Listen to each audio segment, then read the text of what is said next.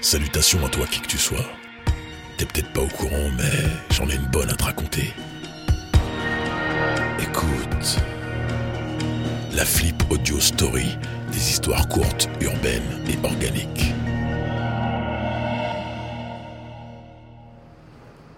Arrête, bon sang, arrête de creuser, je te dis. Y a un truc pas net dans la terre, là.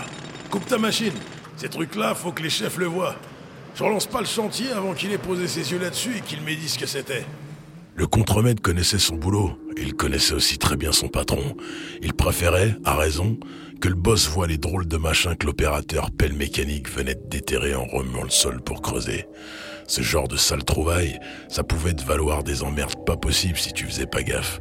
Que ce soit pour des causes légales ou historiques, qu'il s'agisse des restes d'un macabé qu'on avait caché là pour solde de tout compte, ou mieux, le bingo avec le tilt, genre fausse commune d'une nécropole romaine que l'État réquisitionnera pour qu'on touche à rien avec des sales grosses pattes de brisac. Et à partir de ce moment-là, fini le boulot, fini le taf, fini le chantier, plus d'ouvriers et au revoir la paye. Et ça, fallait pas que ça arrive. Le chef de chantier pointa donc sa pipe à l'endroit du litige. Son regard en disait long, et ça sentait le pâté. Alors, patron, vous en pensez quoi? Ça pourrait pas être un animal, un truc comme ça? dit le contremaître un peu penaud. Le chef lui répondit en brandissant une longue massue d'ivoire. Un animal? T'en connais beaucoup des animaux de la ville avec une longueur de fémur comme ça, toi? Non, non, c'est la merde, la vraie merde. Regarde ça dit-il en montrant du doigt un bout de crâne qui affleurait du trou de terre molle. Faut stopper le chantier, pas le choix.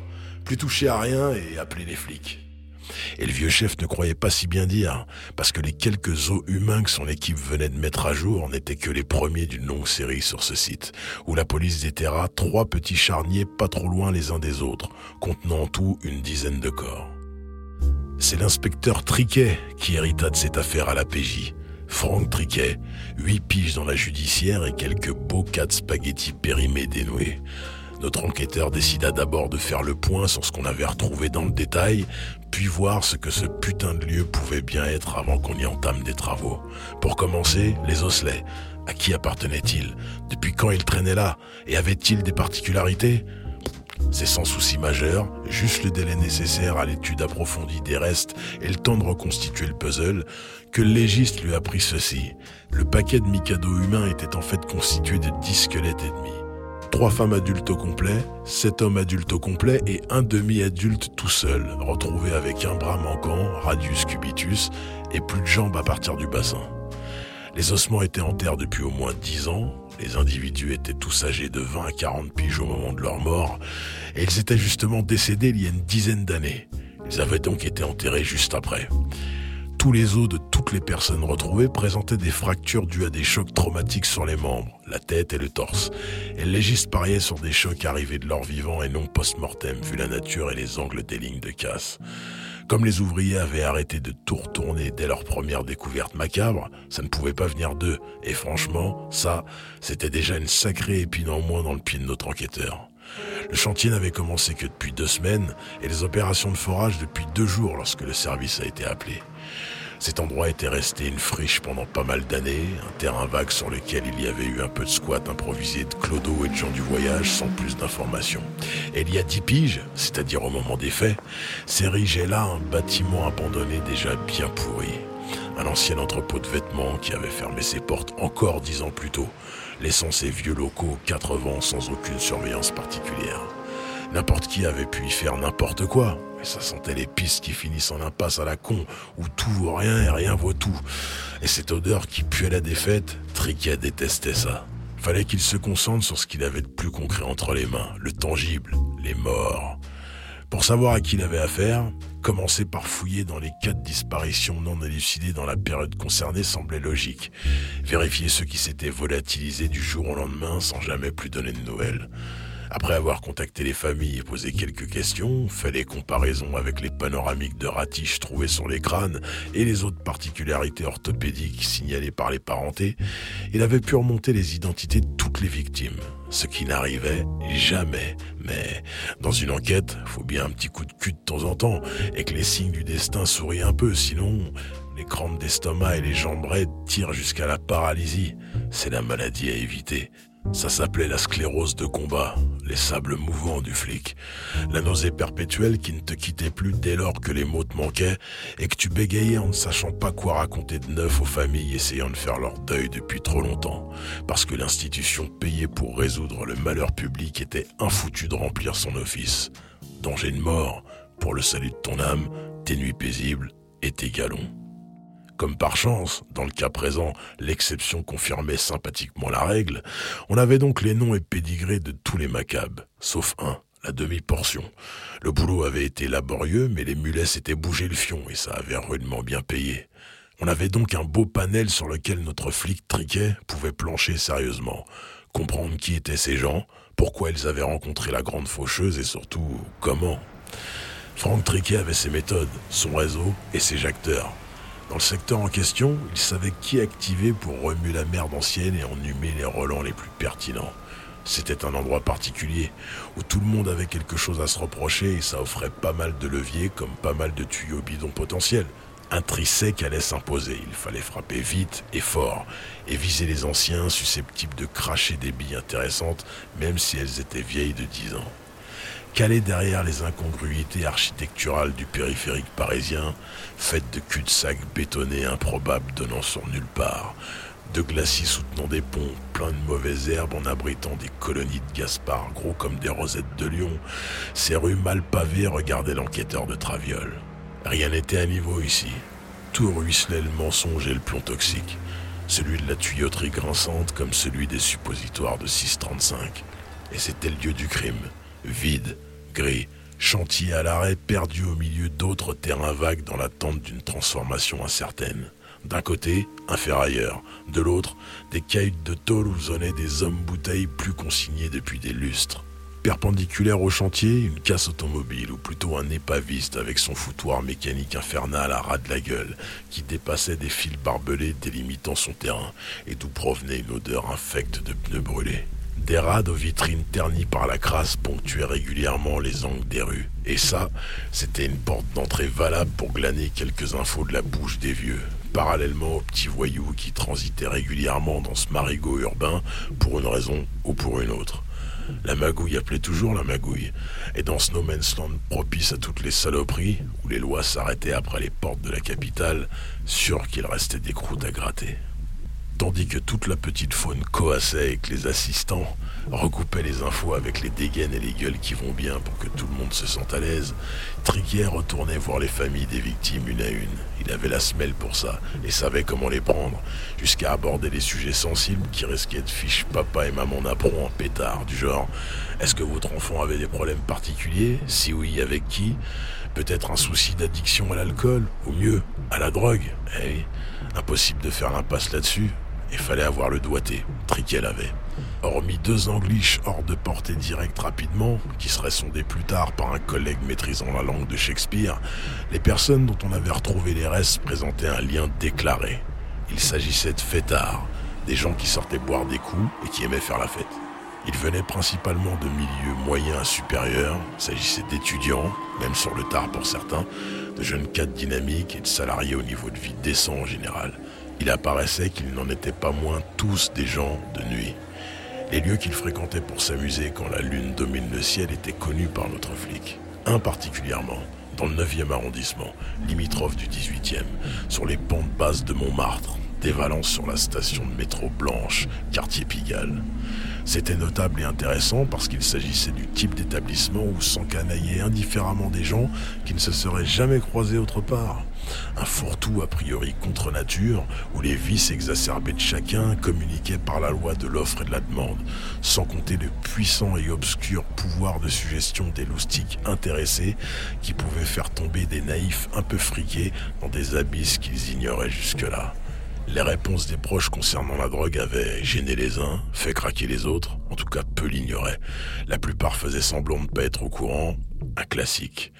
Il fallait donc comprendre globalement, oui, on ne sort pas dans ce coin-là exposé à toutes les substances possibles pour s'amuser sans essayer quelque chose un jour. Et l'ambiance dans cette boîte, c'était pas le bal des pompiers de la mode Beuvron. Une visite des lieux s'imposait donc en personne pour tirer les verres du nez au patron, en place depuis 25 berges, comme au petit personnel qui était déjà en poste il y a 10 ans. Quelques après-midi plus tard, il continuait de pleuvoir sur la ville comme si Paname avait la vessie infinie du mannequin de pisse au-dessus de la tête. Triquet claqua la portière de sa 309 et se dirigea vers la boîte de nuit en question, le Paris pas mal. Elle avait de la gueule, cette tôle. Henri, un vieux marlou sur le retour, avait repris le lieu et l'avait retapé pour que les touristes, les jeunes et les modernes y trouvent leur compte, mais que ça ne devienne pas non plus le repère de ses anciens amis, sans pour autant dénaturer l'authenticité du truc. Paris réussit à moitié, parce que même soi-disant rangé des voitures, le boss n'échappait pas à l'atmosphère du quartier, qui représentait tout ce qu'il avait un jour connu.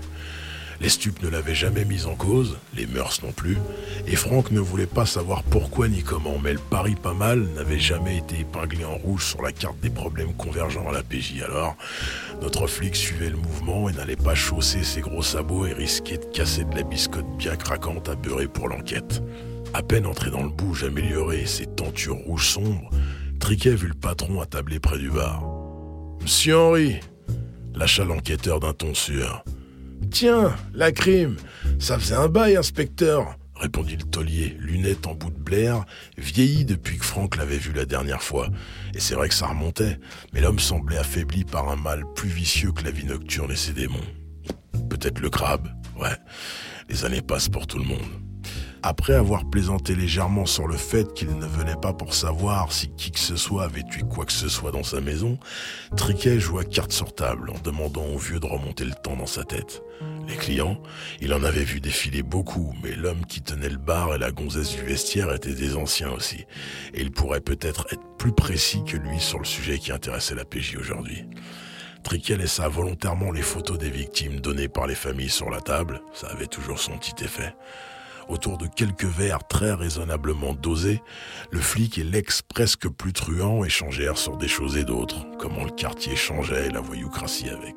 Ce n'était un secret pour personne, mais son rad avait été beaucoup trop clean niveau drogue pour qu'il n'y ait pas anguille sous roche, ou plutôt baleine sous gravillon, pendant la période où une vague de cam déferlait sur toute la capitale, et en particulier Pigalle. Goguenard, Henri l'ancêtre, répondit Oh, allez, monsieur l'inspecteur, il y a prescription maintenant. C'est propre ici et vous le savez tous chez vous. Les dealers et leur merde, on leur a botté le cul à l'ancienne. Et moi, j'ai plus les oreilles qui bourdonnent depuis longtemps, je dors tranquille. En confiance, v'là le vieux qui s'est penché un peu sur le thème des stupes, entre mièvre désir de repentance et culpabilité mystique à l'heure du déclin de ses cellules. Les visages joyeux des disparus sur les clichés entre les vers l'admirant, il parla à Triquet d'une petite bande de merdeux, dangereux, sans avoir encore à l'époque la pointure pour rivaliser avec la génération précédente. Des gars qu'il avait dû virer avec fracas il y a dix ans de son établissement et des alentours. Ce que fourguaient ces mecs-là, c'était vraiment de la merde, pas de la cam conventionnelle. Plutôt un truc qui rendait les gosses malades ou fous. C'était arrivé chez lui par l'intermédiaire d'un de ses videurs, dont bien sûr il ne se rappelait plus le nom. Les gangsters de jadis n'étaient toujours pas de la balance, même pour se dédouaner. Mais le vieux avait fait ce qu'il fallait faire, et notre flic le croyait. Ainsi, le videur, sa drogue et ses amis qui traînaient dans le coin avaient déguerpi sans demander leur reste.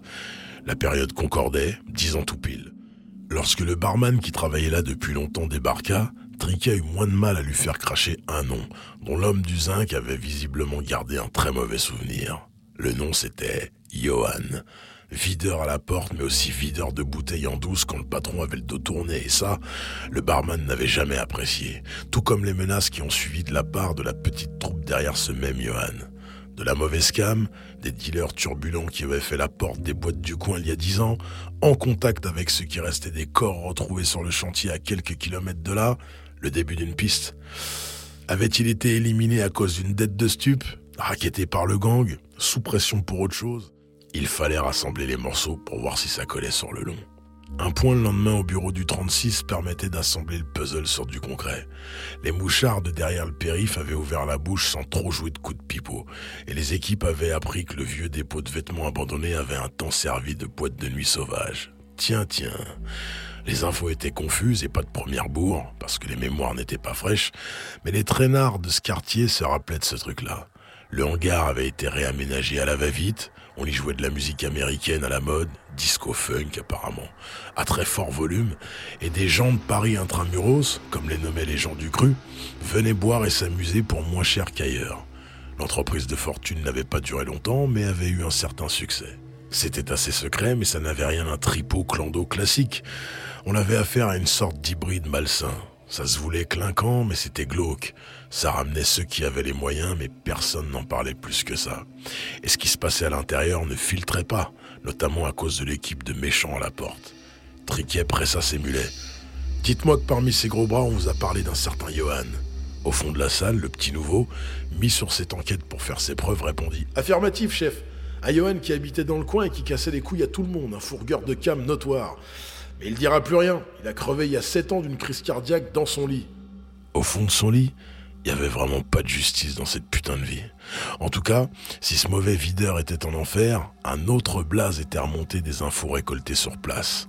Un certain Bouzide, dit gros yeux, dit le hibou, qui revenait sur toutes les lèvres gercées et qui était visiblement à la tête du hangar pourri reconverti en dancing louche. Et lui, il était bien vivant. Vivant et sous les verrous. Les coups de fil obligatoires pour rencontrer ce charmant garçon avaient donc été donnés en bonne et due forme, et l'inspecteur Triquet se préparait à un face-à-face avec enjeu pour la semaine d'après. Ce matin-là, l'air de Fresne était frais et le ciel dégagé. L'inspecteur voulait y voir un signe en vue d'une embellie pour son enquête. Dix squelettes ennemis et une seule vraie piste qui se trouvait enfermée dans les murs de l'État pour une affaire de recel foireux. Le fameux Bouzide, récidiviste, avait pris un enferme et Triquet lui parlerait de faits remontant à une décennie. Aucun pronostic, mais il fallait tenter le coup, quoi qu'il en soit. Dans la salle, Bouzide attendait là. 35 ans, trapu, ramassé sur sa chaise, le visage fermé. C'est vrai qu'il avait de gros yeux, de gros yeux ronds qui lui faisaient une gueule de hibou. Ou peut-être qu'on l'appelait comme ça parce qu'il vivait principalement la nuit. En tout cas, ce n'était pas le moment de vexer l'animal qui pouvait d'un coup décider de se taire définitivement. Triquet se présenta et attaqua sur le lieu, la zone d'où venait Bouzide et ce putain de hangar.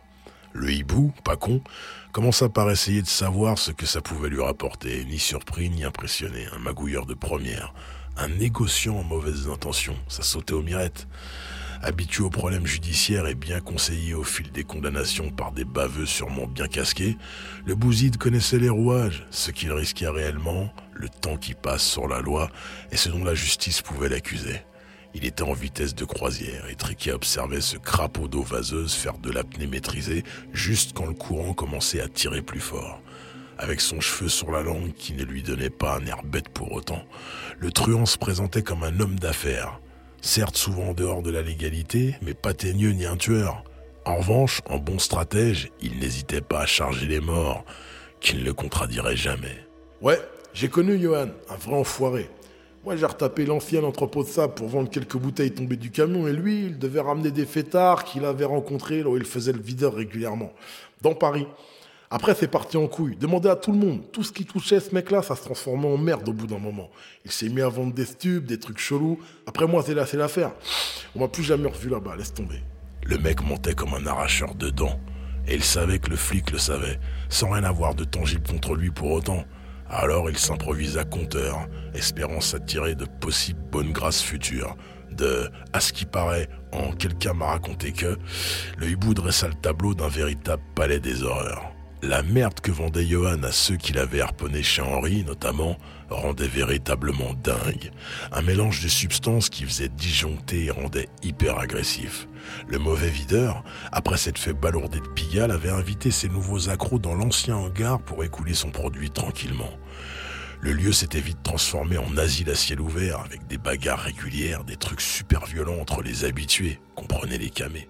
En relation avec tous les milieux, il s'était finalement mis à organiser des combats de drogués enragés dans une cage au centre du hangar, avec les lumières et la musique. Tout ça dans une sorte d'arène de cinglés à la violence sans limite, auquel venaient assister de riches Parisiens en manque de sensations, prêts à payer le prix fort pour voir un spectacle extrême. Triquet en avait entendu de belles au cours de ses carrières, des histoires de messes noires et ce genre de conneries, mais là c'était le pompon. Et devant lui, le bouside, lancé dans son histoire, rougissant de plaisir à raconter les détails sordides. Les mecs étaient gonflés à bloc par son produit Zarbi, et il s'étripait devant tout le monde, laisse tomber. Et plus il y avait du sang, plus les rupins aimaient ça. Ils jouissaient, ils se branlaient, ils baisaient même en même temps que ça se tapait, perché sur les passerelles au-dessus de la case. Moi j'y étais pas, mais c'est tout, vous inquiétez pas. On me cache rien, moi. L'inspecteur lui demanda Et les autres videurs alors, tu tiens ça d'eux? Où ils sont maintenant? Bouzid minaudait quand les questions pouvaient lui apporter des emmerdes, et il ne connaissait bien sûr les noms de personne d'autre que celui de Johan, et ne basait son récit que sur des ondits. Il ajouta néanmoins Ouais, les mecs se butaient dans cette cage, et même les femmes, c'était sans pitié. Ils se mordaient jusqu'à crever, les doigts dans les yeux, tout, un film d'horreur, ma parole, dégueulasse. C'est sûr qu'il y a eu des morts, c'est sûr. Ils ont dû enterrer les cadavres sur place. C'était sans pitié, je vous dis. Ou alors il les donnait à bouffer à ces putains de clefs, je sais pas. Il les affamait exprès. Hey, Johan, c'était un fou avec ces chiens. Il les laissait en liberté dans l'entrepôt, un vrai dingue. Et moi, je suis pas dans ces histoires bizarres. Jamais été un saint, mais je suis pas un malsain. Vous voyez ce que je veux dire? Franck Triquier restait muet. Il fixait les gros yeux du truand. Ce salopard racontait son histoire à travers le bouc émissaire parfait, parce que plus de ce monde. Le flic ne lui avait pas parlé des corps retrouvés enterrés sur le chantier, et l'autre le savait, mais il arguait qu'il ne s'agissait que d'une supposition basée sur des prétendues rumeurs, et que personne ne signerait aucune déposition contre lui. L'histoire était plausible, et même sans doute véridique, mais impossible à reconstituer dans les détails et avec des preuves dix ans après, surtout avec les moyens et le manque de disponibilité du service en ce moment, empêtré dans le terrorisme rouge. Il n'y aurait jamais de place pour cette affaire de banlieue invraisemblable qui ne ferait jamais cinq colonnes à la une. Avant de partir, Triquet, ulcéré en dedans, fit la promesse à Bouzide qu'il se reverrait, sans l'ombre d'un doute. Vu ton espèce, mon bonhomme, un jour ce sera toi et moi. Ne m'oublie pas. Bouzid sourit pour ne pas perdre la face, mais à l'intérieur, les mots de l'inspecteur de la PJ l'avaient glacé. Cependant, le hibou savait comment jouer son rôle de saloperie jusqu'au bout, et ce ne serait bien entendu pas sa dernière saloperie. Cette saloperie de Bouzid.